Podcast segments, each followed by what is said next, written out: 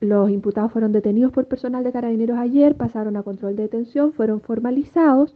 y el juzgado de garantía estimó que los antecedentes que eh, tenía la Fiscalía el día de ayer no eran suficientes para decretar la prisión preventiva, como lo pidió el Ministerio Público. Ante ello, eh, la Fiscalía debió apelar de dicha resolución y el día de hoy la Ilustrísima Corte de Apelaciones de Valdivia revocó la resolución decretando la prisión preventiva de los tres imputados por considerar su libertad peligrosa para la seguridad de la sociedad.